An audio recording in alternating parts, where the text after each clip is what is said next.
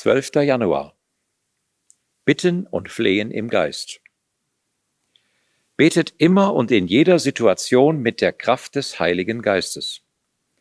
Bleibt wachsam und betet auch beständig für alle, die zu Christus gehören. Epheser 6, Vers 18.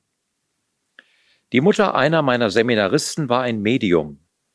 Eines Tages sagte sie zu ihm, Jim, hast du für mich gebetet? Natürlich, Mama, Bitte tu das nicht mehr, denn du störst damit meine Aura. Dem Studenten gab ich natürlich den Rat, er solle ruhig weiter beten. Auch wenn wir die Wirksamkeit unserer Gebete nie ganz erkennen, wissen wir doch, dass Gott unsere Gebete als Teil seiner Strategie einsetzt, um sein Reich zu bauen. Eine der dramatischsten Befreiungen, die ich miterlebte, geschah bei einem Mann, der als hoher Priester ziemlich weit oben in der Hierarchie des Satanismus stand. Sechs Monate nach seiner Bekehrung gab er in unserer Gemeinde sein Zeugnis. Am Schluss fragte ich ihn, was ist aufgrund Ihrer Erfahrung auf der anderen Seite die beste Verteidigungswaffe des Christen gegen dämonische Einflüsse? Das Gebet, antwortete er nachdrücklich. Und wenn du betest, dann meine auch, was du sagst.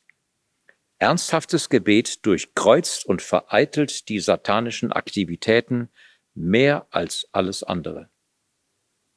Was ist Gebet? Es ist Kommunikation mit Gott, durch die wir unsere Abhängigkeit von Gott zum Ausdruck bringen. Gott weiß, was wir in unserem Kampf gegen die Mächte der Finsternis benötigen. Und er ist gern bereit, uns alles zu geben, was wir brauchen, wenn wir ihn nur darum bitten. Doch bevor wir im Gebet unsere Abhängigkeit von ihm ausdrücken, wird er nicht handeln. Im Gebet sagen wir, Du bist der Herr, nicht ich. Du weißt, was das Beste ist, nicht ich. Ich möchte dir nicht vorschreiben, was du tun sollst, ich bitte nur. Ich bin ganz abhängig von dir.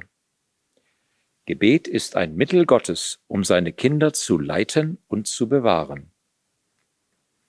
Gebet im Geist ist Gottes Weg, uns zu helfen, wenn wir nicht wissen, wie wir beten sollen. Der Geist Gottes tritt mit Flehen und Seufzen für uns ein. Er bringt das zum Ausdruck, was wir mit unseren Worten nicht sagen können. Auf diese Weise kommt er uns in unserer Schwachheit zur Hilfe, weil wir ja gar nicht wissen, wie wir beten sollen, damit wir richtig beten. So sagt es Paulus in Römer 8, Vers 26. Er kommt uns zur Hilfe. Dieses griechische Wort beschreibt anschaulich, dass der Heilige Geist zu uns kommt, sich auf unsere Seite stellt, in unserer menschlichen Schwachheit und Verletzbarkeit.